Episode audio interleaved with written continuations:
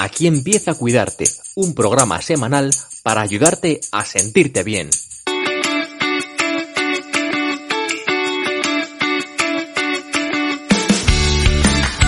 Bienvenidos a Cuidarte, un espacio para compartir inspiración e ideas sobre bienestar. Soy Marta Reguero, periodista y coach personal. Gracias por unirte a esta comunidad y gracias por acompañarme en este episodio.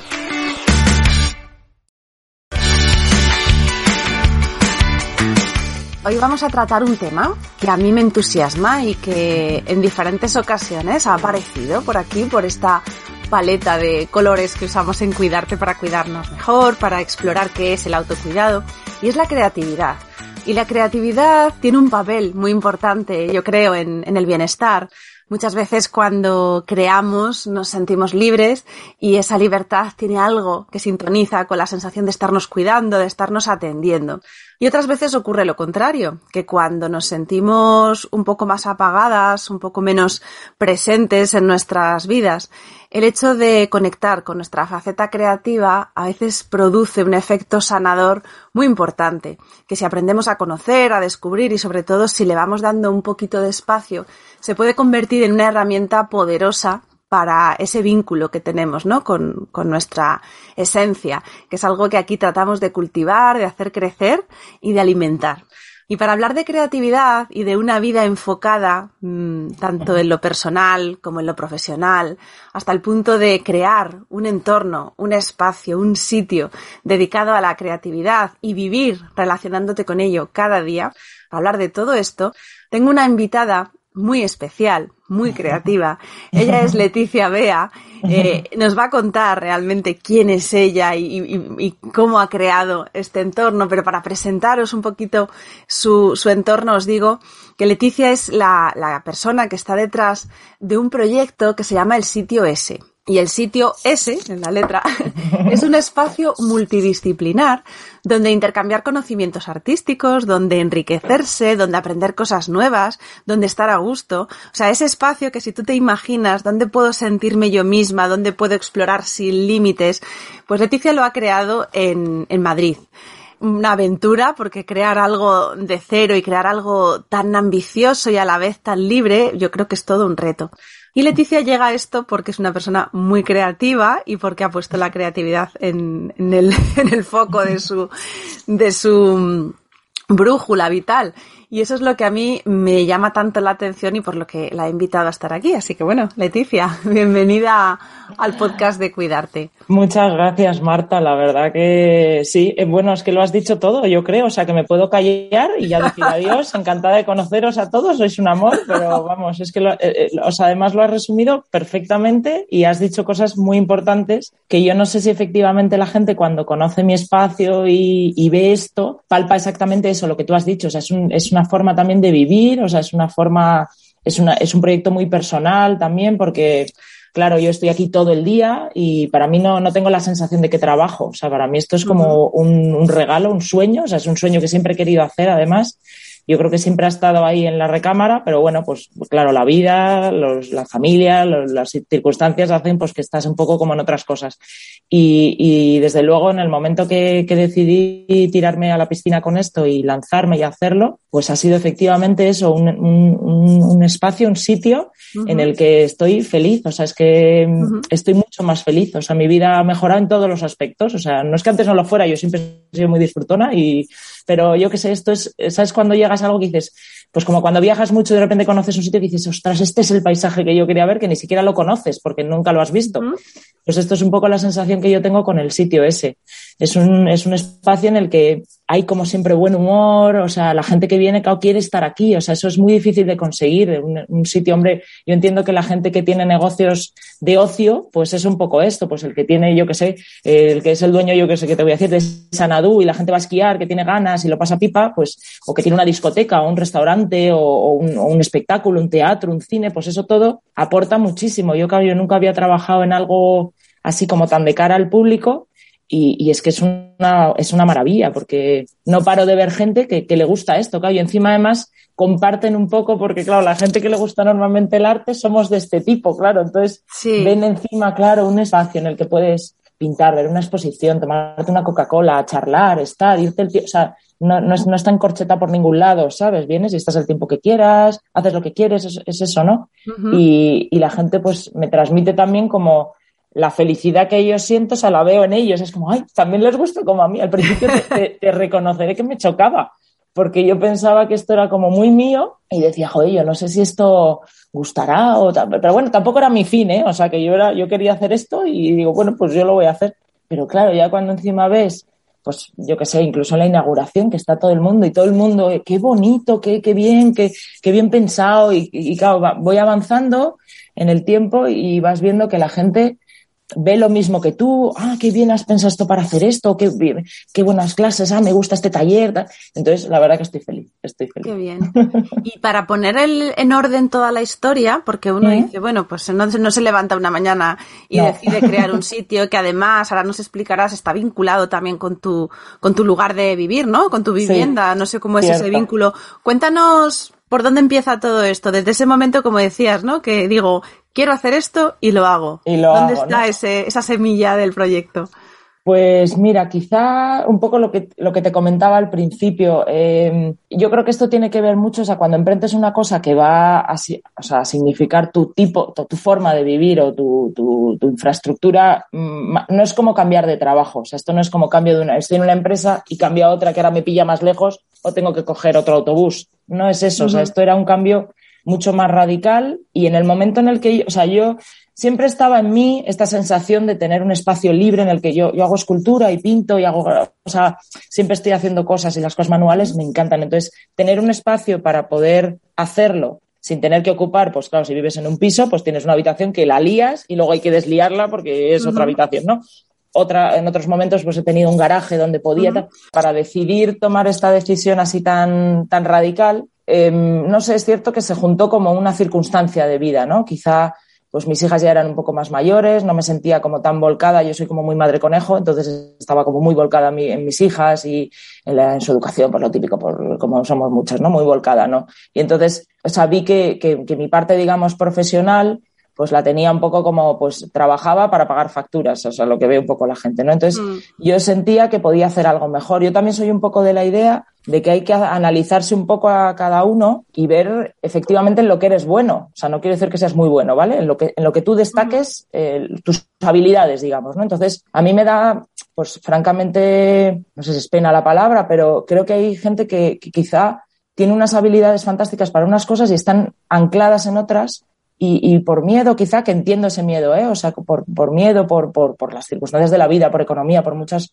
factores, no, no se centran en lo que de verdad hacen bien, ¿sabes? Y hay gente que hace muy bien muchas cosas y por miedo están en otras cosas que encima no son tan felices. Entonces, sé que este salto es complicado. Yo quizá es verdad que soy como muy echapalante, o no sé cómo decirlo, pero ese miedo mm, lo tenía a lo mejor en otros momentos y, y en ese momento de mi vida, pues eso, lo que te decía, vi que mis hijas ya estaban un poco más hechitas que podía yo dedicarme más a, dedicarme yo un tiempo más a, a, este, a este negocio, porque aún me lleva mucho tiempo. Pero bueno, podía mantener, digamos, un status quo entre estar con mi familia, o sea, con mis amigos, o sea, llevar un poquito todo. Económicamente también, claro, es, a mí el dinero es una cosa que me, no me gusta mucho, bueno, decir, no sé si eso me, me, molesta, ¿sabes? Me encantaría que no existiera, ¿sabes? Porque para hacer estas cosas es una faena, pero es que necesitas dinero, o sea, no es como, ay, pues para mí lo importante es la idea y las la energía de hacerlo y el, día a día y la potencia de eso, ¿no? Y el dinero a veces es como, eh, es que necesito dinero para hacer esto y me, me, me da rabia, ¿no? Pero claro, hay que, hacer, hay que tenerlo. Y entonces, pues claro, hice unas cambalaques de vida, vendí con para poder tener esto. Entonces, es verdad que aposté muy fuerte, porque es cierto lo que tú comentabas, yo vivo en mi espacio, o sea, compré un espacio diáfano, una oficina horrible, fea como un demonio, que he convertido en mi, mi casa, efectivamente, que es una casa a mi gusto maravillosa, para gusto los colores, pero yo estoy feliz aquí, tengo lo que necesitamos, mis hijas y yo vivimos en una casa amplia, luminosa, está bien comunicada, o sea, que no es como, porque eso también para mí, no quería que, que mi decisión de hacer esta, este proyecto eh, pues me penalizara, ¿no? Digamos, con mi familia o con mi tipo de vida o con mi, sobre todo con mis hijas, lógicamente. Y la verdad que ellas, bueno, en un principio estaban un poco chocadas porque, claro, comprar una nave industrial y venir a vivir a, porque esto no deja de ser, estamos en, medio, es el polígono de Julián Camarillo y, bueno, sí, es muy como muy divertido porque graban el hormiguero al lado, está el país, o sea, suena como, pero esto es un polígono. Las calles, eh, a mí me encanta este tipo de vida, pues porque hay muchas cosas muy variadas, o sea, pues eso, igual eh, hay un taller mecánico que, una empresa de rótulos, que y claro, a mí eso al revés, es que para mí es como, yo prefiero eso que tiendas de bolsos, que me dan igual, ¿sabes? Entonces...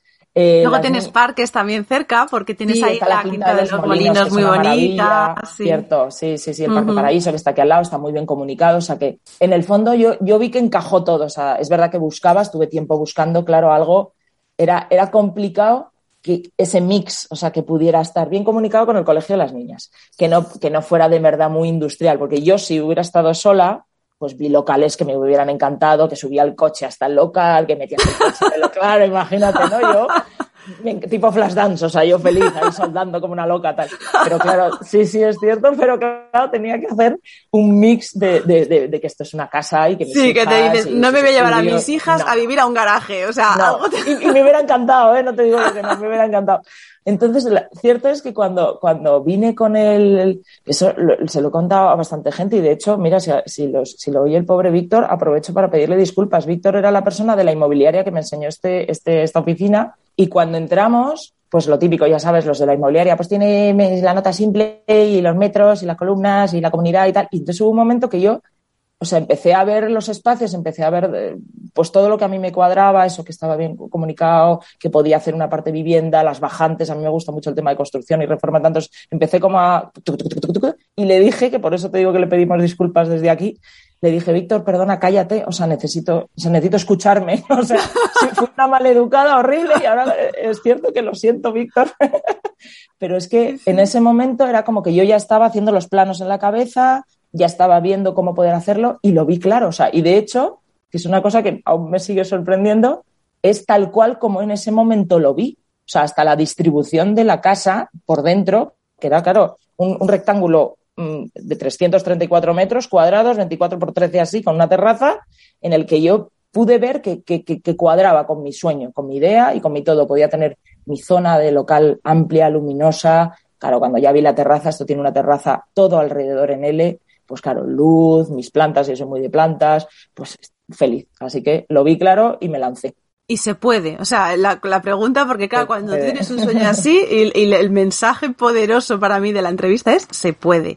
Porque sí, hay que ser cerca, ¿eh? O sea, las cosas como son, claro. O sea, mm, esto, o sea, emprender, vamos, siempre yo lo había oído en, pues eso, en toda la gente que emprende, en cosas que lees, escuchas, ves, ¿no? Y siempre dices, ostras, esta persona, ¿cómo será? o cómo lo habrá conseguido, tal.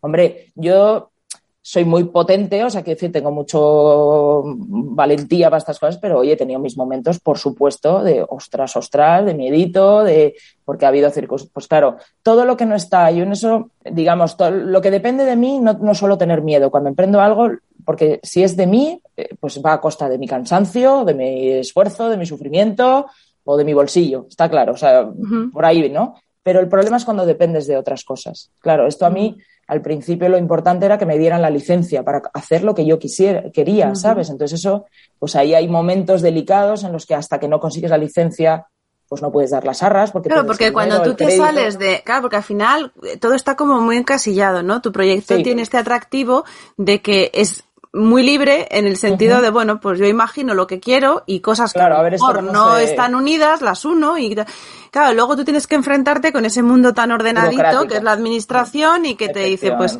¿qué me pasa a mí con mi local de yoga, no? Que nos asimilan a un gimnasio y dices, pero ¿qué tendrá que ver un gimnasio con la, con un local de yoga? Bueno, pues, pues igual, y tienes que ver y cómo lo enfoco y, y, que me obligan a poner aquí esto y me obligan a separar con un muro y ¿para qué quiero yo un muro? para separar el lavabo del váter, o sea, unas cosas que, sí, eso, es, la parte que sí, eso es un poco rollo. Si yo para eso, eh, pues tengo a, mi querido asesor, le vuelvo loco al pobre hombre y le llamo para todo este tipo de cosas. Eh, es un hombre en el que confío plenamente, o sea, la verdad que ha sido para mí, yo no tengo padre, desgraciadamente, y adoraba a mi padre, y entonces este ha sido como un segundo casi, pobre, ¿no? Si me oye dirá, joder, yo no, yo no te considero mi hija, pero vamos, sé que, sé que me tiene cariño y, y, y, tengo mucha confianza con él. Y para esto yo me da mucho miedo, además, como infringir normas o tener problemas o tal, porque me pongo como muy tensa. Esa parte, que además, la responsabilidad es toda mía, entonces no es como que estás en una empresa que dices, bueno, pues mm. esto,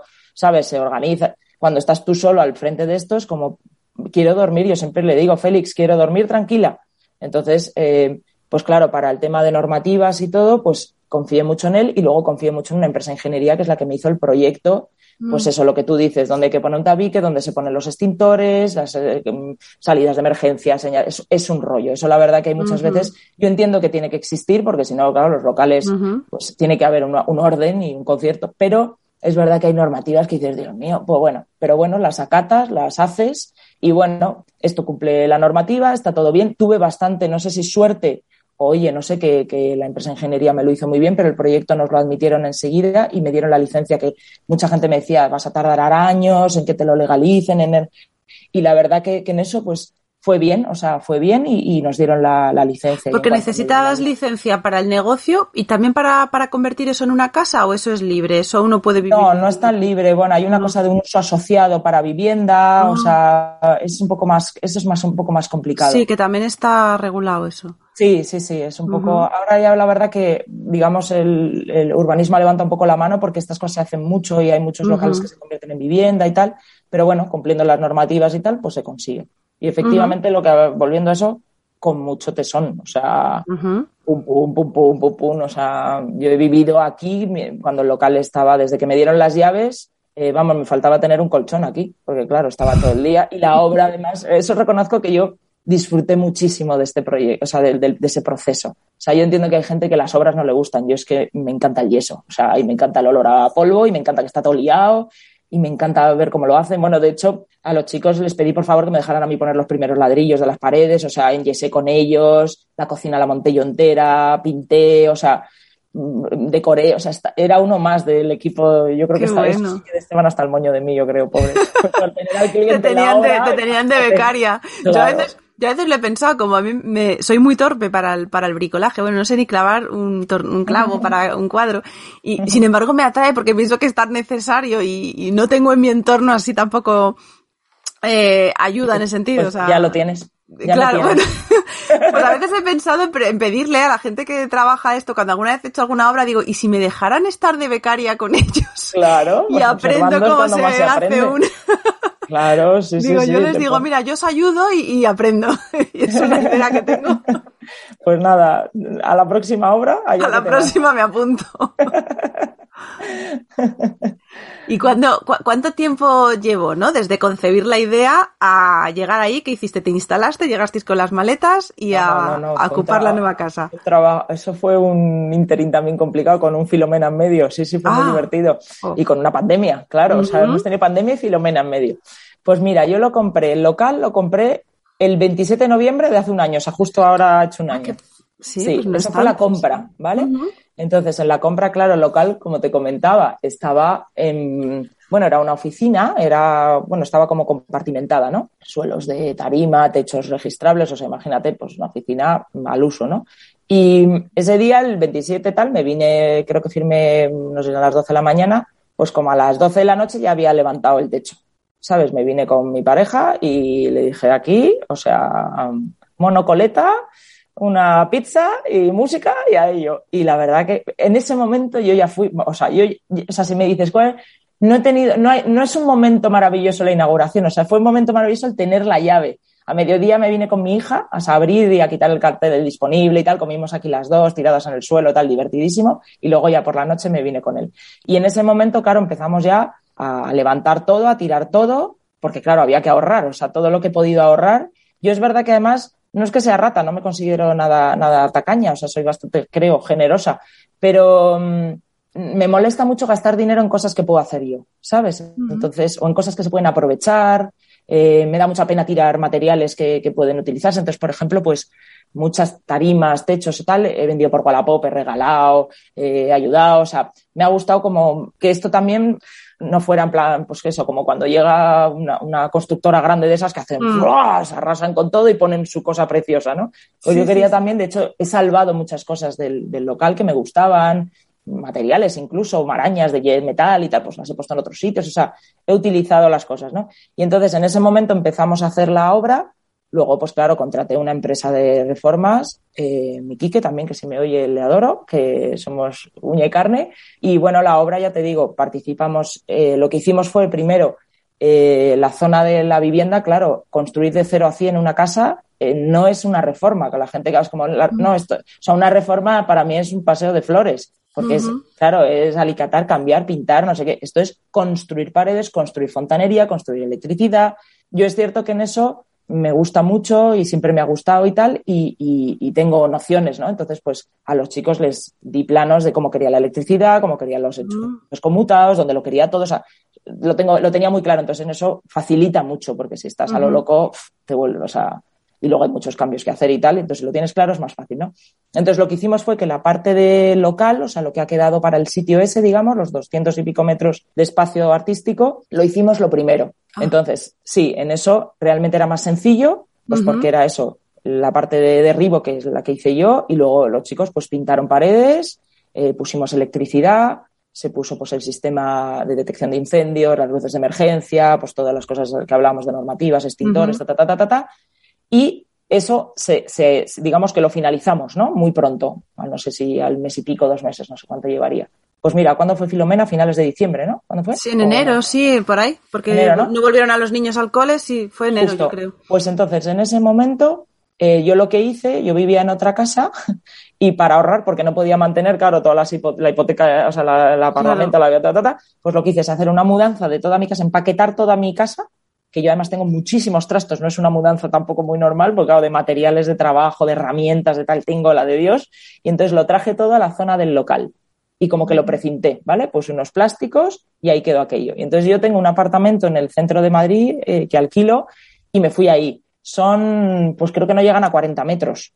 Y ahí nos metimos las niñas y yo en un dormitorio las tres, con una literita total, que también, pues mira, fue una experiencia de vida muy divertida, porque claro, salir de tu zona de confort totalmente. Nosotros, gracias a, pues a todo, hemos tenido una vida confortable, o sea, teníamos casas grandes, hemos vivido siempre cómodamente, ¿no? Y, y, ahí, claro, pues nos vimos en, tienes tres pares de calcetines, dos camisetas, se pone una lavadora, hay que secarla en el salón donde tal. Fantástico, o sea, una, a mí me gustó. Las niñas, yo no sé qué, bueno, sí piensan que bien, pero bueno, se quejaban a veces. ¿Qué edades tienen tus hijas? Pues mira, tengo dos, eh, dos teenagers total, tengo una de 15 y una de 13. Y bueno, en ese momento sí tenían 15 y 13, fue el año pasado. 14 vale, sí, o sea, que adolescente, bueno, pero, pero sí que yo creo que yo me pongo en su pellejo y lo de la aventura tiene que ser algo que, Están un poco acostumbrados a, ahí. Sí, yo les meto en estos líos, ¿eh? o sea, que es como, ahora nos vamos de camping y es, ay, mamá, por Dios, o sea, Sí, y, la verdad que ya te digo que yo creo que fue una experiencia buena para las tres. Yo, personalmente, me pareció maravillosa. Yo creo que ellas también disfrutaron. ¿Sabes? Pues estábamos muy juntas. O sea, ahí no había el me voy a mi cuarto a escuchar música y no te hago caso toda la tarde, mamá. No, ahí escuchábamos música todas. Cenábamos todas. Estaba bien. Y entonces, en ese tiempo, fue cuando yo hice la obra de la casa. Y en abril, eh, pues creo que para mi cumpleaños, a mediados de abril, nos vinimos. Sí, el día de mi cumpleaños ya dormimos aquí el 17, y ya dormimos aquí de abril. Y entonces luego ya mayo y junio, bueno, lo que te decía de la mudanza, la mudanza esa gorda de, fue en Filomena, o sea, cambiamos aquí picando, o sea, cavando calles para traer el camión, o sea, muy complicado, o sea, muy complicado, mucho frío, o sea, aquí no había ni calefacción ni nada, muy incómodo, claro, lleno de polvo, todo, las obras es eso, a mí me gustan, pero no dejan de ser una incomodidad tremenda, claro, no había cuarto de baño, o sea, tenía que bajar a comer abajo, todo muy, muy lioso. Y entonces, nada, lo que hicimos eso, ya te digo, pusimos allí las cositas, eh, nos fuimos a vivir allí y en abril ya nos trasladamos y esos dos meses, abril y mayo, lo utilicé pues para el negocio, lanzarlo, publicitarlo, ponerlo, hacer contacto, bueno, eso ya llevaba haciéndolo, pero bueno, ahí fue como el sprint final. Y el 5, fin de semana, el 5 y 6 de junio inauguré.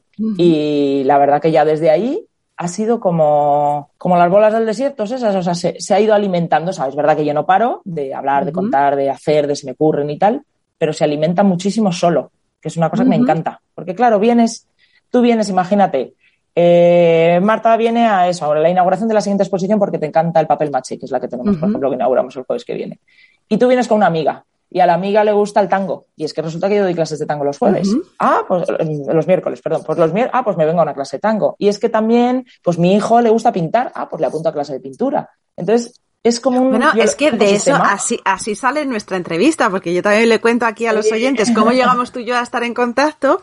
Eh, yo tengo una alumna estupenda que, que, es, que bueno, hacemos una clase de yoga y una hora de conversación. O sea, mi alumna Virginia es un descubrimiento porque además es como que a lo mejor pues, tampoco es de las alumnas que viene todos los días. O sea, ella pasa por aquí cuando la vida le cuadra, tal, pero cuando pasa, nos quedamos charlando y las dos hemos conectado y todo lo que me cuenta siempre me parece muy interesante. Hemos hablado de, maternidad porque como ella me lleva unos años de experiencia con los hijos, pues me va dando pautas. Hemos hablado pues eso del yoga, del estilo de vida, del estrés, del cuerpo, de tal. Y entonces, una de las veces que pasó por el, por el estudio de yoga, que no venía a clase, venía a una librería muy bonita que hay al lado nuestro, y entonces se asomó, estuvimos hablando, y no sé cómo, de repente, ah, me dice, este viernes me voy a bailar swing. Y, ah, tal. Y entonces me cuenta, bueno, es que tengo una amiga que, bueno, es que es un local, es que es un proyecto maravilloso, me empieza a contar. Resulta que tú estás en Julián Camarillo, que es la calle donde vive mi madre. Mi madre vive en Julián Camarillo. Eh, yo hasta antes de abrir el estudio, unos añitos antes, yo daba clase de, de ballet clásico en una escuela de danza que está ahí al lado, que está en ese mismo barrio. Y en esa escuela estaban de profesores mis primos y uno de ellos es uno de los mejores profesores de swing que hay en Madrid y en Barcelona porque ha ido a trabajar a, en Swing Maniacs, que es una empresa de, de pues esto, de formación de swing. ¿Eh? Y entonces cuando me lo dijo le dije, espérate, a ver si mi primo va a estos eventos, porque es que él es, le, le enseñé vídeos de cómo baila Carlos, ostras, digo, pues, pues tienes que venir, pues tengo que ir, porque yo siempre he bailado con mis primos, ellos, pues eso, yo daba clase de ballet, mis primos de baile de salón, de tango, de tal, eso del, del swing, y toda mi familia estaba allí, porque su madre también es profe de baile, y sabes cómo funciona esto del baile, además, sobre todo cuando ese tipo, pues eso, sea baile de salón, baile tal, eh, lo que les gusta es bailar y tener sitios y locales donde ir a bailar, ¿no? Claro, no solo es la clase, ¿no? En, otras cosas vas a la clase y ya está, sino es luego toda la, vida que se organiza en torno a eso. Entonces, claro, fue como, ostras, yo tengo que ir, tengo que conocerlo, tengo que verlo. Y entonces fue cuando le dije, mira, a mí esto de la creatividad y de unir vida y arte y, el arte en sentido amplio, ¿no? Que lo mismo es danza, que lo mismo es pintura, que es escultura. Y lo que sí le dije es que prefería primero entrevistarte antes de ir a verlo. Sí, sí, yo es la primera vez que te veo.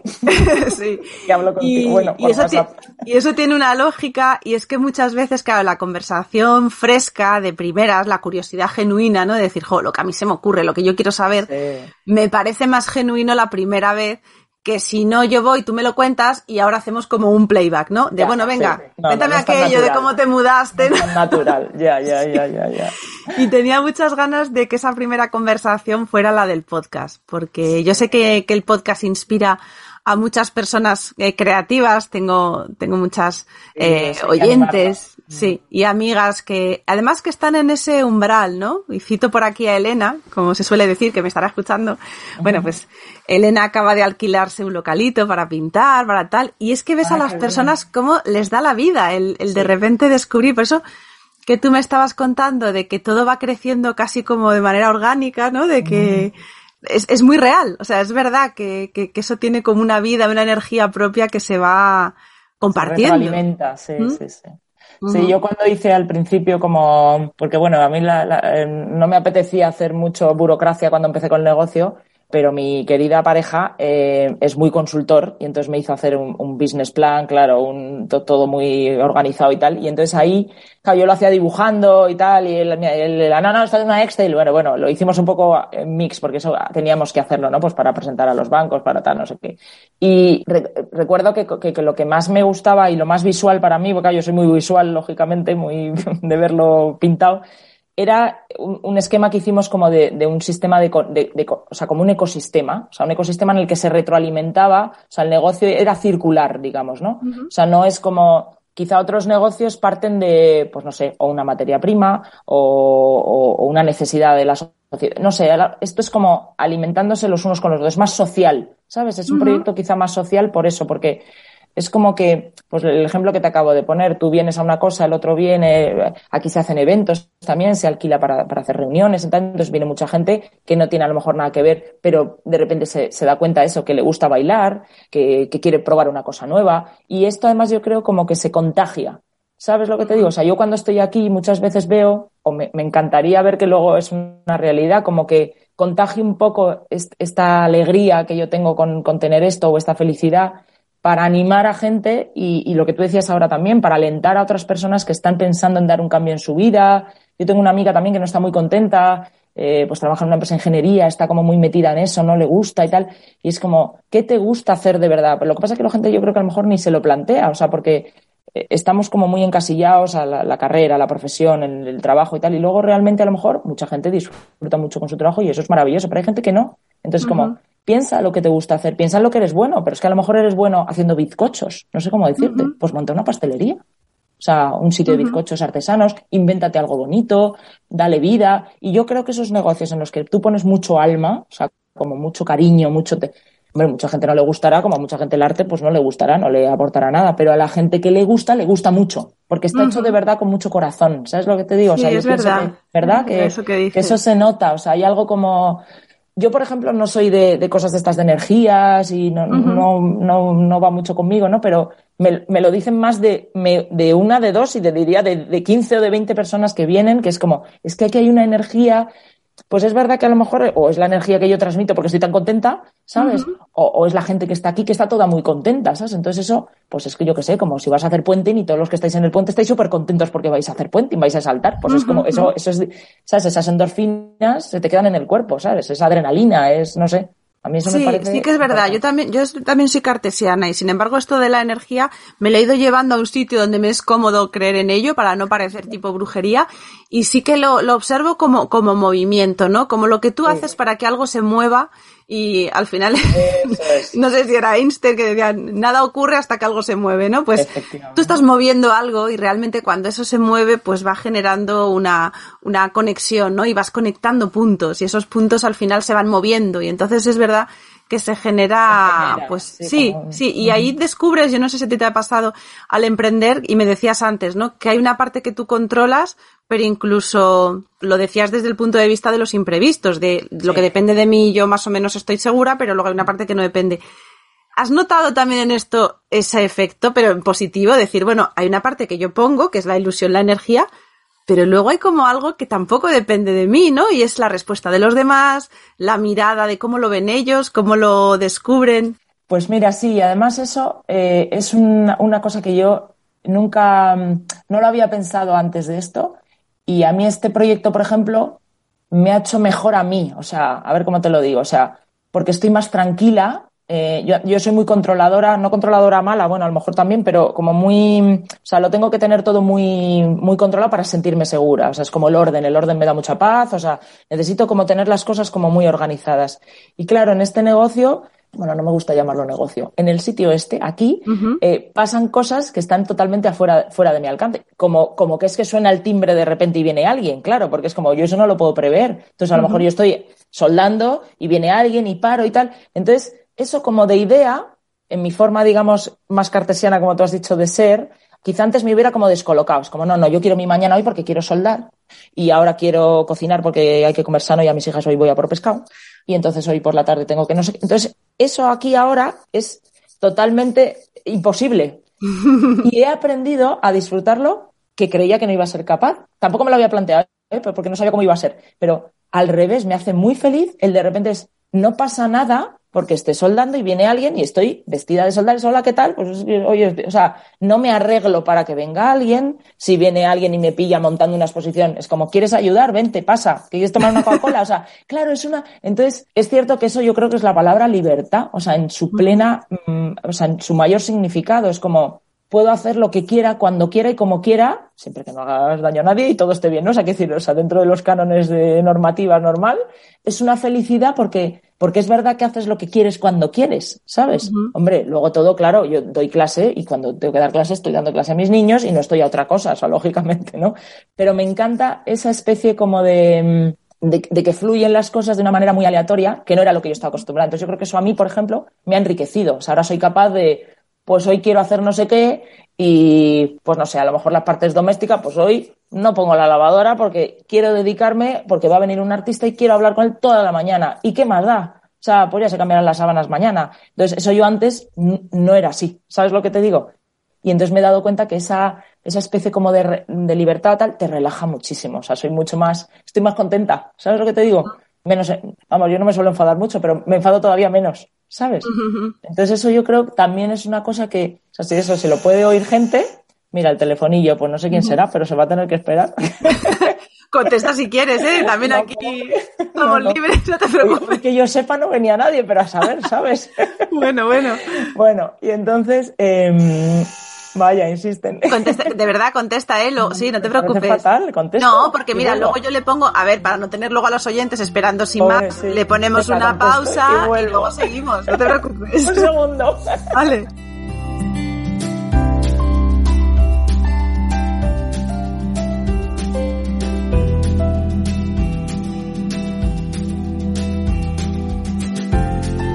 Vale, ya está, ya está aquí Leticia, que ya, Ya estoy aquí, que además. puerta. Sí, he abierto, era un mensajero, pobre, si no lo hubiéramos dejado colgado, pero es que además me encanta lo que es, porque así os lo Sí. cuento. Recientemente me he puesto en contacto con una, con una ONG, una organización que se llama Mundo Cooperante, bueno, que hacen un trabajo fantástico en, pues, para las mujeres africanas contra la mutilación genital, eh, bueno, también en, en, en Asia para los matrimonios de conveniencia. O sea, bueno, es una ONG muy activa y bueno, se me ocurrió, porque por mi hija conozco al, al padre de, de, que uno de los padres, vamos, de uno de los, las personas que llevan la asociación, se me ocurrió hacer algo, pues un mix entre nosotros, ¿no? O sea, que pudiéramos tener aquí, no sé cómo lo llaman, creo que es embajador o algo así, un punto de difusión de las pulseras. Y es que qué bien. mm, justo acaban de llegar. Te acaban de llegar, pues menos mal que has abierto. Aprovecho, mira, para contaros, sí, que estas Ay, son las chulo. pulseras, son preciosas, las hacen las mujeres masáis, Sí. eso es, tienen un coste creo que son 5 euros y, Sí. y van íntegramente, claro, para la... Va para, para ayudar a, a sus Para proyectos. ayudar. Ah, qué Y bueno. Sí, entonces mira, pues la verdad que una cosa estupenda. Esto, por ejemplo, eh, lo voy a integrar en dos cosas aquí en el sitio ese. Una es que para mí es muy importante la recuperación de artesanía. Es uno de los puntos por los que yo, o sea, de las motivaciones por las que empecé a montar este espacio, era porque me preocupa mucho que la gente no sabe hacer nada con las manos. Es verdad que a mí me gusta hacerlo todo, a lo mejor es un poco excesivo, pero hay cosas que se están perdiendo por una falta de interés. Eh, me refiero cerámica, orfebrería, me da igual, o sea, cualquier eh, oficio eh, un poco manual y tal, no pasa de generación, es una pena. Antes tu abuelo era ceramista y tú eras ceramista y tu nieto, o sea, eran ceramista la familia, ¿no?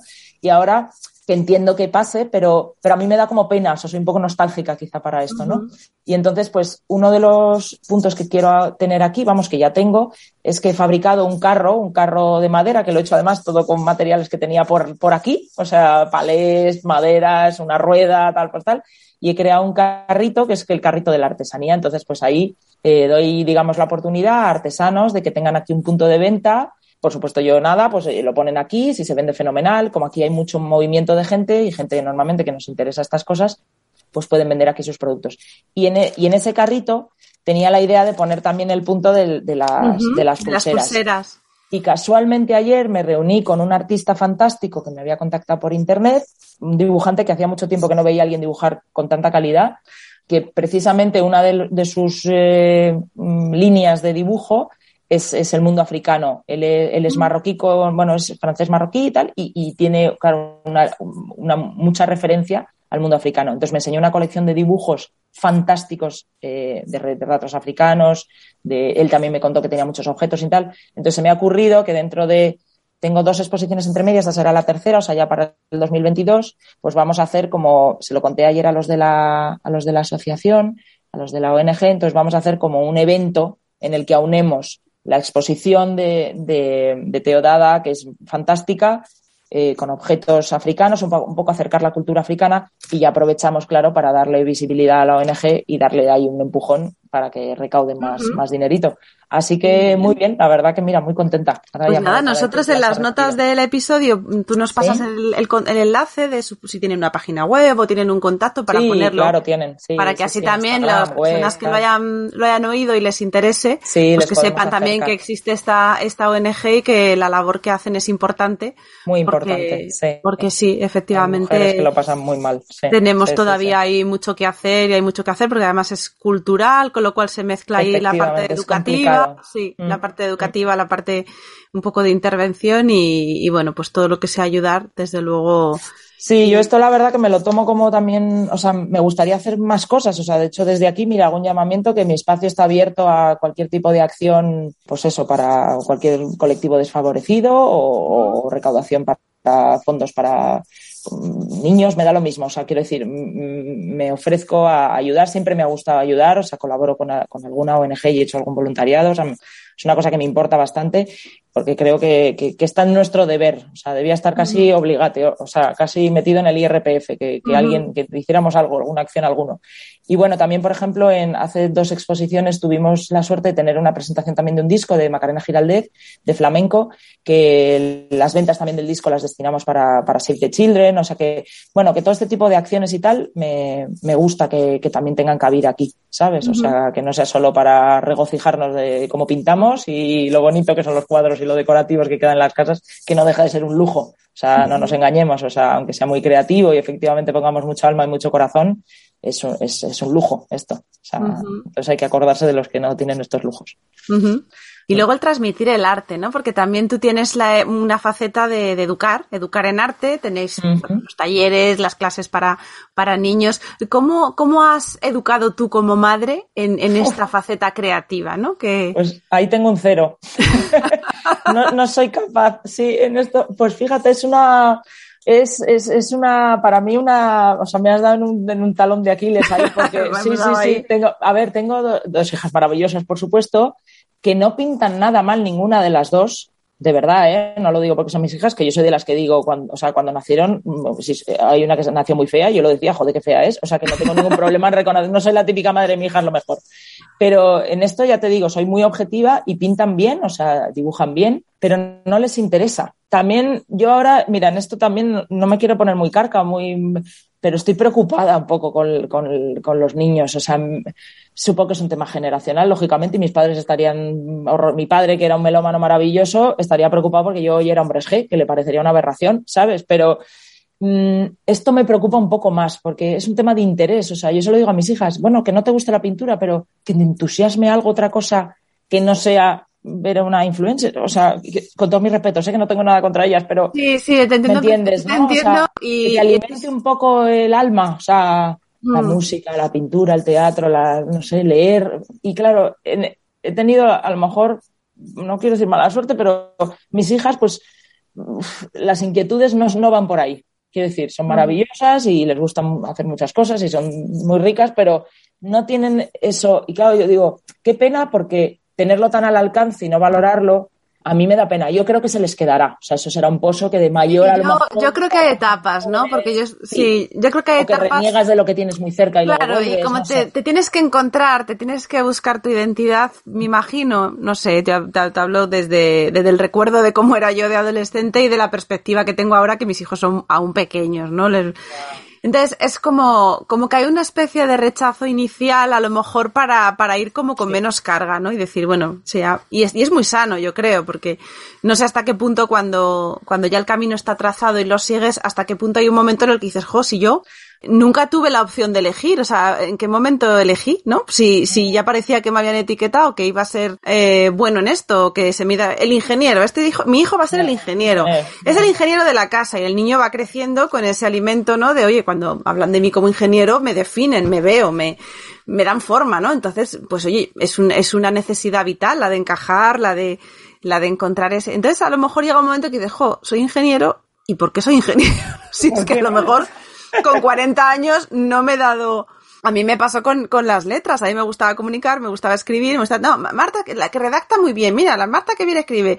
Mira, entonces yo cuando estudié periodismo y luego en un momento que dije, a mí me hubiera encantado ser médico. A mí me hubiera gustado muchísimo ser médico. Pues nunca es tarde. Eso, digo, es que nunca, o sea, jamás concebí, a ver, que no creo que hubiera sido médico ni buena médico, pero vamos, que es como, Bueno. tenía otros intereses que a lo mejor dices, es que yo nunca me, me planteé qué quiero ser. O sea, ya mi, ya mi álbum de, de opciones estaba muy encauzado, que como escribes bien, tienes que ser algo que comunica, algo que escribes, algo que... Y lo dije, ostras, y si yo hubiera sido, pues eso, a lo mejor, pues otra faceta, ¿no?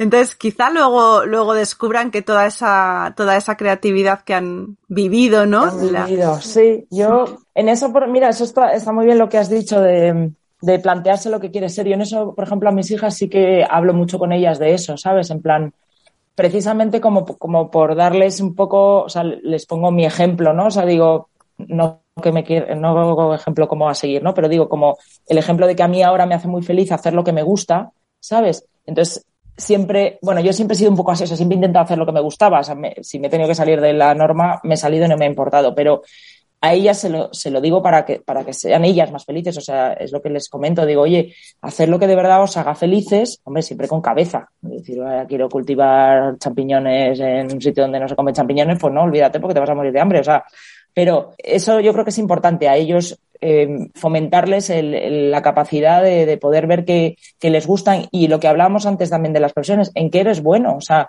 a lo mejor lo que tú dices, tú escribes bien y tal, pero no te hace tan feliz escribir sino como ser médico porque te va a costar más. Bueno, pues en eso eres bueno y lo haces a título particular como ocio, pero oye, en esto vas a ser más feliz, ¿sabes? Porque yo qué sé, porque tienes más habilidad. Entonces, bueno, a las niñas, teniendo esto aquí, sí, a mí me da a veces pena que no lo aprovechen. Reconozco que me da pena muchas veces. De hecho, siempre que me pongo a soldar, les digo, ¿queréis venir a aprender? Y no quieren. Es como, no. O siempre que hago algo nuevo, yo soy como muy niña en esas cosas. Soy, y me encanta además, igual es un defecto, pero necesito compartir como mi felicidad, o sea, no puedo ser feliz sola, ¿sabes? O sea, lo soy, pero luego necesito contarlo, o sea, y les pongo a todos los de mi alrededor, les pongo la cabeza como bombos, o sea, a mi chico a veces el pobre le digo, ya, ya paro, ya paro, pero porque es que me pasa tantas cosas, porque me encanta, es como, y me ha dicho este no sé qué, y fíjate, y ha venido tal, y ha visto no sé qué, y ha pintado, mira las niñas lo que han hecho en la clase, o sea, me encanta compartirlo, y a mis hijas es verdad que yo creo que igual es un exceso de como, a mí me parece todo tan, ellas me dicen, jo, mamá, es que eres tan, tan, como tan happy todo el rato y como tan tal, que igual las abrumo, pobrecitas mías. Entonces sí, a lo mejor debo rebajar un poco para que les empiece a interesar, ¿sabes? Y Sí, las clases... vitalmente ellas llegarán, yo creo, ¿eh? a- Yo creo que sí, sí, cuando cuando, más cuando la- mayores, el arte y la creatividad no sea la etiqueta o no esté asociado a mi madre. O sea, porque Claro, a lo mejor ahora es todo esto es mi madre. Mi madre, Entonces yo necesito hombre. ahora ser yo lejos de mi madre. Eso Entonces, ¿cómo es, hago? eso es importante. Sí, que Sí. se encuentren y luego a lo mejor que, Sí. que vengan a esto o no. No, pasa nada, ¿eh? O sea, no quiero decir, que me encantaría que fueran lo que sea, o sea, me da igual. Y lo que decías de las clases, pues las clases para mí, mm, ya había dado clases en, en un colegio de, de extraescolar de pintura y tal, pero esas clases, claro, eran como quizá más encorchetadas, o sea, pues tenía poco tiempo, tenía que enseñarles a pintar, a entender cómo se proyecta la luz, el volumen, los colores, cómo se mezclan, o sea, iba un poco más en un plano más académico. Y sin embargo, aquí hago unas clases que son mis clases, o sea, quiero decir, no sigo ninguna norma y les enseño todo lo que yo sé, que es un poco lo que puedo hacer, o sea, es como que yo sé hacer esto, pues hablábamos de lo mismo, volvemos al compartir, comparto lo que yo sé, ¿no? Y entonces reconozco que, estoy feliz porque los niños los veo felices, o sea, ellos están muy contentos, las madres me lo dicen, los padres, oye, en casa hablan de, habla de ti, o sea, cu- cuenta lo que han hecho, enseña lo que hace, o sea, veo que funciona. Llevamos poco tiempo porque hemos empezado en octubre, o sea, llevamos dos meses y pico, pero eh, me encanta porque, claro, no, no les enseño solo a pintar, les vuelvo locos, claro. O sea, entonces a un niño le divierte, o sea, al niño que tenga, que tiene interés por el arte, pues les pongo a, a interpretar un bodegón clásico que cojo membrillos, mm, calabazas, se lo pongo ahí, o sea, como si lo fuéramos a interpretar tipo renacimiento, la naturaleza muerta y de repente les digo, no, no, olvidaros de esto que vamos a hacer en técnica de collage, con cartulina, con papel de periódico y en estilo pop art. Entonces, claro, les meto lo que es el pop art, les cuento lo que es el collage. Entonces, intento como darles mucho, mucho material, un poco incluso alocado, para que ellos tengan como y yo vea un poco qué, qué les llama, ¿sabes? A mí les pregunto, ¿qué más os gusta? ¿Queréis repetir esto? O sea, entonces son unas clases muy a la carta. El carboncillo, por ejemplo, que a mí me, me, me pareció o me parecía que les iba a ser como muy, pues muy académico, muy serio. Oye, pues les encanta pintar a carboncillo, pues ya volveremos al carboncillo. El otro día tuvimos una clase de grabado. A mí, por ejemplo, es una disciplina que, no la aprendes normalmente en, restauración o en arte, en escuelas que yo he ido, no, no, te enseñan eso y he tenido que aprenderlo ahora de mayor, de hecho lo hice hace cuatro o cinco años, en un, en un taller de un, de un artista y tal, que te enseña a hacer grabado, que es una técnica muy complicada, muy amplia, o sea que nunca llegas a conocer, por supuesto, todas las técnicas porque hay mil variantes y para mí maravillosa, o sea, aprendes a ver el, mundo del grabado, cuando ahora cuando ves una exposición de grabado o un libro con grabados, aprecias de verdad lo que es esa disciplina que es maravillosa. Y entonces, por ejemplo, les he enseñado, claro, de una manera adaptada a su edad, a pues, hacer grabados y tal. Y hoy es mágico verles la cara, claro, cuando es como. Y yo, yo me pongo muy nerviosa porque es como, es tu primer grabado. Todavía se lo decía, ¿sois conscientes de que habéis hecho un grabado? O sea, esto es increíble. O sea, y la verdad que las clases me encantan. O sea, yo las disfruto como una, una enana. Me da igual que se estén aquí más tiempo, por supuesto no pienso ni en los tiempos ni en las, ¿sabes? Pues están aquí, vienen los abuelos de uno. Me encanta, por ejemplo, que se quedan, tengo una alumna que tiene unos abuelos maravillosos y se quedan aquí la tarde mientras que damos la clase, entonces se toman un café aquí, charla, luego hay otro padre que le gusta la música, está aquí. O sea, me encanta esa, ese poco encorchetado. Sí, sí, sí, sí, me encanta, me encanta. Sí, además se te ve la cara, se, ilumina. y yo que tenía ahora una pregunta, que es como ahora estamos aquí en la cumbre, la pregunta del bajonazo. Venga, bájame de los cielos, A ver, que cuando, cuando pensamos en creatividad, claro, pensamos en estos momentos ahí de, euforia, ¿no? Cuando, cuando las cosas conectan, yo te, te, te estoy oyendo y me estoy acordando, pues igual, de mis clases de danza con las peques, que, que, que intento, pues, no hacer el ballet que yo aprendí y que a veces he dicho. ballet, por cierto, muchos años. Claro, pues yo he tenido una crisis existencial porque he dicho, ¿cómo voy a enseñar un ballet en el que el rigor y hay una filosofía de nunca es suficiente, de esto no está bien, de nunca si yo ahora estoy conectando con otra forma de sentir el cuerpo, la mente. Entonces, he tenido ahí un cortocircuito. Entonces, yo como lo que hago es predanza, porque son las etapas más iniciales, tenemos mucha más libertad porque no tengo que poner la etiqueta, ¿no? Vale, clásico. Y entonces, claro, ellas, los niños te enseñan mucho, ¿no? El, los ejercicios que hacemos de preparación para ellos no es bailar. El, el, hacer técnica para ellos no es bailar porque les falta el, el, soltar. Entonces, lo vamos intercalando y entonces, pues eso, bailan con cualquier música. Y ahora vamos a bailar con las pelotas de pilates y ahora vamos a bailar con no sé qué. Y estaba pensando, espera, que es que el perro quiere salir. Ay, pobre. Partidores. Vale, venga, sal. Nada, pues perros y de todo. Pues estaba pensando en eso, ¿no? Cuando todo conecta y te estaba entendiendo perfectamente que, que te importa el tiempo, te importa tal. Pero el arte o la creatividad siempre está en ese momento donde las cosas se encajan o hay también crisis de decir, jo, yo quiero hacer esto y no me sale. Yo en mi mente esto que estoy construyendo iba a ser así y ahora de repente no es. O sea, esa crisis creativa que también oímos hablar pues, existe. Eh, evidentemente existe. Eh, a lo mejor es a otros niveles. O sea, yo reconozco que a mi nivel yo cuando hago, o sea, cuando estoy pintando o cuando estoy haciendo una escultura y tal, tengo muy claro el foco, que es que, me, que esté disfrutando haciéndolo. O sea, en el momento en el que no disfruto, paro. O sea, no, no me obceco. Y fíjate que te decía antes que soy muy perfeccionista y en muchas cosas soy muy terca y muy disciplinada. Yo también he hecho ballet muchos años, la disciplina la tengo metida y, me gusta, de hecho, la disciplina. O sea, no, no, no, no la elimino, ¿no? Pero en esto, claro, también es el fin que tú tengas cuando haces, su, cuando haces arte, ¿no? La gente entiendo que, que, come de ello, o sea, que tiene que producir, que tiene que una exposición, que tiene tal, se vuelve un poco, a mi, esto es mi humilde opinión, se vuelve un poco en contra de lo que para mí de verdad es el principio del arte.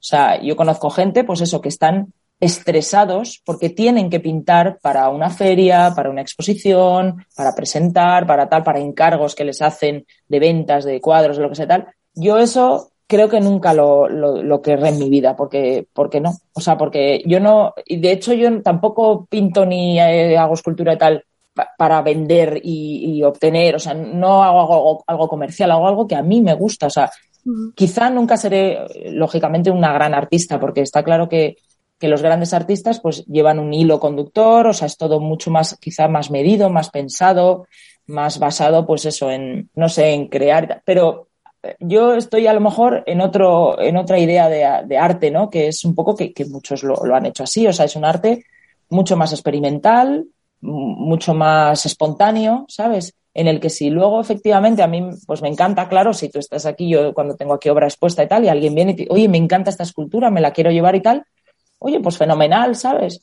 es cierto que me gusta saber qué tipo de persona es, dónde la va a poner, o sea, soy un poco como, sí, me da un poco ahí como de ñoñera, porque es como, ay, esto lo he hecho yo con tanto cariño y tal. No, para mí no es un producto y punto, ¿sabes? No es como, ¿sabes? Haces, hombre, ha habido épocas que he hecho rejas para gente y tal, pues eso es como, te hago una reja para tu casa en hierro y tal, y pues ya está, ahí tiene la reja y no, no tengo melancolía con la reja.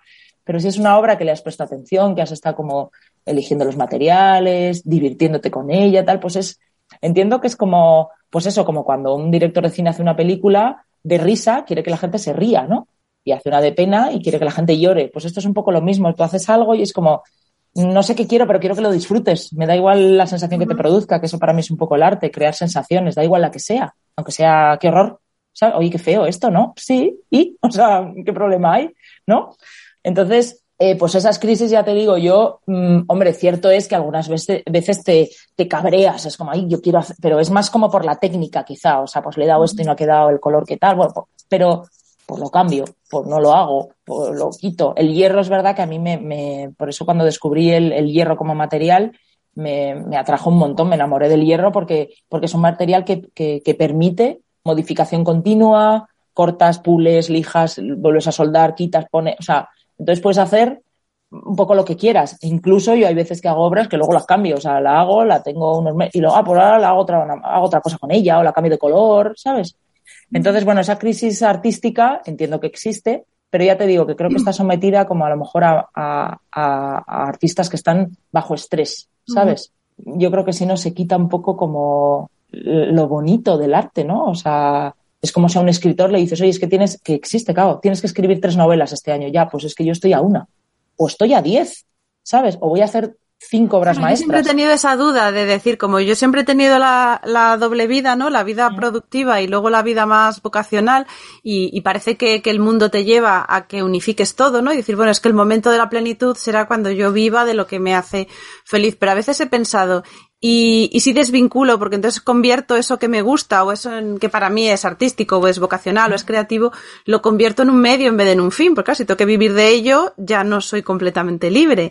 Ese yeah. punto de decir, claro, pero si no vivo de ello, lo que tengo limitada es la energía y el tiempo que le dedico. Entonces, claro, tampoco al no ser mi centro, pues sí, lo tengo como fin, pero también lo tengo en el fin de la lista, entonces tampoco va a crecer. Y siempre he tenido esa sí, duda, ese, es... ese debate interno.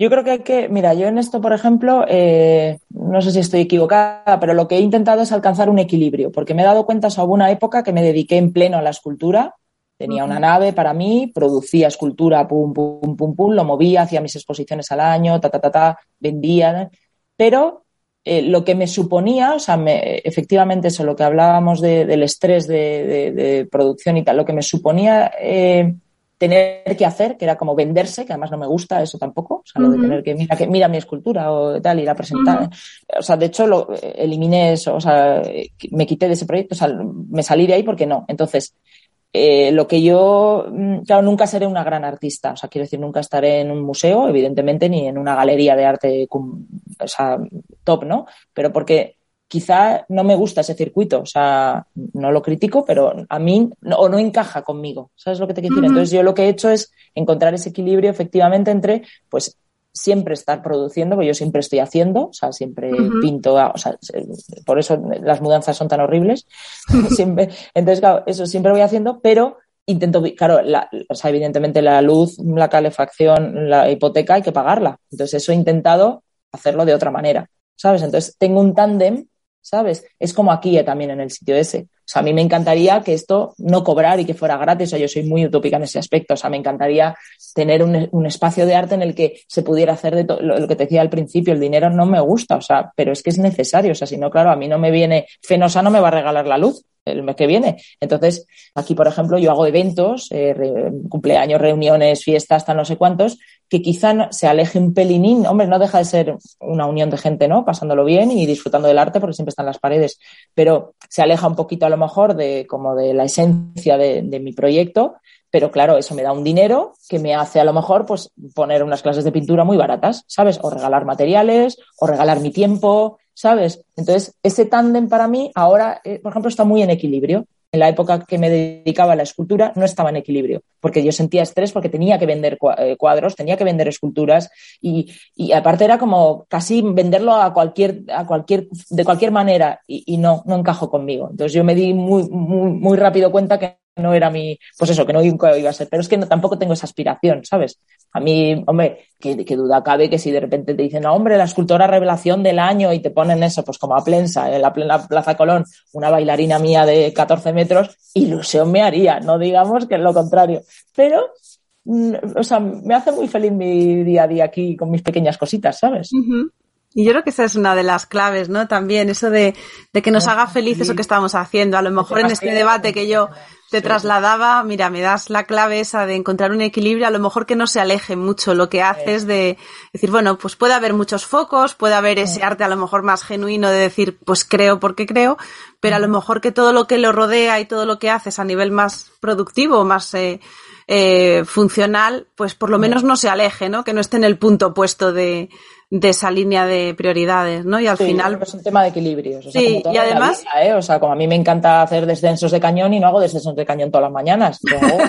claro, cuando hace bueno, en Asturias, en Semana Santa, claro, todo en su justo medio, ¿sabes? Es, yo creo que es lo bueno, ¿no? No sé. Y atender a las señales, ¿no? Porque varias veces has dicho eso de sentía que no era. O sea, hay momentos en los que sabemos, sabemos, el cuerpo, el cuerpo sabe y luego la mente lleva detrás, ¿no? Decir, ¿qué está pasando aquí? Que esto no, no sé esto no funciona, esto no me hace mm. sentirme bien, ¿sabes? Yo creo que es muy importante eh, meterte en la cama por la noche y sentirte muy bien. O sea, yo soy muy de, no, no soy religiosa y no rezo, pero hago mi rezo, que es, yo lo llamo eso como mi, o sea, yo me meto en la cama todas las noches y es como, he hecho bien esto, he hecho mal esto, o sea, hago, pongo las cosas como en orden, ¿sabes? Y cuando por la noche te metes en la cama y no hay nada que poner en orden, dices, esto está, esto marcha. O sea, claro, es como no hay nada de lo que dudar, no hay, voy bien, voy bien, voy bien, ¿sabes? Entonces, yo creo que eso es muy importante, encontrar un equilibrio.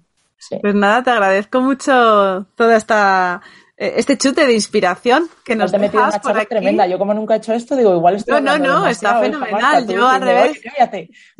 Sí, sí, sí, al revés. Yo, yo tengo tendencia además esos. Os hago preguntas, pero luego yo también me enrollo como si estuviéramos aquí con un café y ese café ya nos lo tomaremos. Espero, y por favor, o sea, ahora tienes que venir, o sea, ahora tienes que notar esa energía y esas Exacto, vibraciones. Y tengo que, ver esas paredes y, y cuando me has contado lo de las clases de pintura, y es que tengo aquí a un pequeño artista en ciernes que me tiene loca porque le da por hacer esculturas en papel. Entonces, ah, claro, eso es muy difícil de guardar. es como, o sea, de pequeñito me hizo un bolso estilo Louis Vuitton de papel. O sea, con el asa, o sea, unas cosas. Y entonces, claro, yo soy muy de tirar porque yo no puedo guardar todo eso. Entonces, alguna vez ha descubierto en la basura. Aquí, tráelo aquí. Sí, pues alguna vez ha descubierto en la basura alguna de sus creaciones y esto es un drama. no me extraña. A mí mis padres también me tiraban. Yo guardaba todo tipo de cajas, cacharros, envoltorios y tal, y me tiraban las cosas y me ponía enferma. no pues yo, soy como, yo soy como tu madre. Y entonces, claro, pues eh, tenemos que encauzar esta creatividad por algún sitio, así que, así que pues el sitio ese va a ser. Te invito a que lo traigas, y no te lo digo de broma. El jueves que viene inauguramos una exposición de escultura de papel maché. O sea, no puede pues ser más apropiado. Tráetelo. Y además es fantástico. Es un hombre geólogo que le mete una piedra a cada escultura dentro como si fuera el corazón y tiene ahí como una parte bonita. Sí, entonces tráetelo porque si le gusta el papel, no bueno, le gusta el papel, le gustan las piedras, o sea que allí que vamos. Es su exposición. su exposición. Pues sí, sí lo voy a visitar y, espero que los oyentes de Cuidarte, si tienen la suerte de estar en Madrid o de pasar por Madrid, eh, vamos a dejar aquí, como hacemos siempre, la página web, pero que además es muy, muy sencilla de encontrar porque es el sitio guion medio s.com y ahí vais a ver los eventos que hay, eh, las clases que podéis encontrar, pero además yo creo que por lo que hablaba yo también con, eh, con Leticia, la invitación a que si tenéis alguna idea la propongáis, porque vais a encontrar un terreno muy fértil para, para que esas ideas quizá que ahora os parecen un proyecto lejano o una idea, un sueño, como decimos en coaching, eh, hay diferencia entre un sueño y una visión, ¿no? La visión tiene acción puesta para que se haga realidad. Así que os animo a que pongáis vuestro sueño camino de convertirse en una visión y, seguro que en el sitio ese tenéis el espacio que, necesitáis para ello. Así que bueno, Leticia, Pues muchas gracias por este ratito. Muchas gracias a vosotros. Mira, me despido con una frase que me gusta mucho, que la tengo puesta aquí en la pizarra de la, del espacio, que se llama, que, que dice, el valor de una idea está en su uso. Entonces, eh, me parece como muy apropiada para ejemplificar un poco el resumen de, lo que hemos hablado. O sea, ten una idea y llévala a usarla, ¿no? Úsala. Fenomenal, fenomenal. Pues muchas gracias, Leticia. Y, a los oyentes de Cuidarte, como os digo siempre, nos encontramos aquí el jueves que viene con ideas para usarlas y para incorporarlas en nuestro día a día y sentirnos mejor. Así que os espero. Un abrazo muy fuerte y cuidaros mucho. Y hasta aquí el episodio de hoy. Si te has quedado con ganas de más, suscríbete a mi newsletter. Todos los domingos recibirás una carta con inspiración, nuevos recursos y sobre todo me permitirá estar en contacto contigo de una manera mucho más cercana. Tienes el formulario de suscripción en mi página web www.cuidar-mediote.es. También te dejo el enlace en las notas del programa.